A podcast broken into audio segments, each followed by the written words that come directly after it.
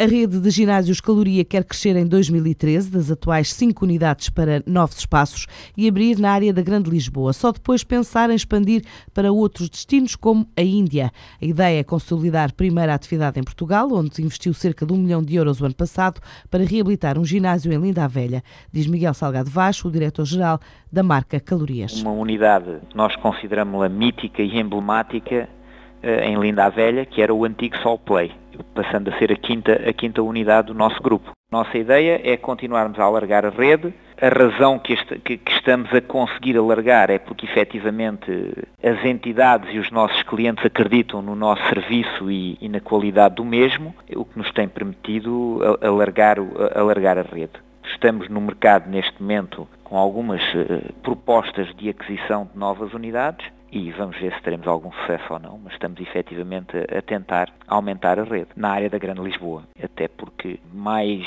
a médio prazo é internacionalizarmos mais uma vez porque acreditamos que temos eh, capacidade técnica, temos características específicas que nos permite ir para alguns mercados eh, e estamos a pensar efetivamente fazer isso para os mercados emergentes. Índia eh, parece-nos um mercado interessante, previsão de em 2020 haver uma população a nível classe médio, americana a nível de receitas, de 280 milhões de pessoas, Portanto, parece-me que até 2020 há muito por onde crescer. A empresa Salgado Ivaz Limitada é detentora da marca. Nos últimos anos, investiu cerca de 9 milhões de euros em projetos de melhoramento e instalações, dos quais destinou cerca de um milhão para fazer o ginásio do Conselho do Eiras, um ginásio do futuro.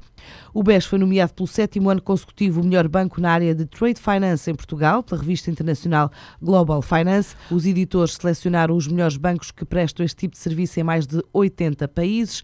De entre os principais critérios de seleção destacam-se o volume transacionado, o âmbito de cobertura global, o serviço ao cliente, o pressário competitivo, assim como as inovações tecnológicas. Foram distinguidos os bancos que mais apoiaram os clientes ao longo de um ano e que descobriram formas inovadoras de minimizar riscos e tornar mais céleres os fluxos de capitais nas operações internacionais. Este prémio representa o reconhecimento internacional do desempenho do BES, que lidera em Portugal com uma cota de mercado de 30,9%.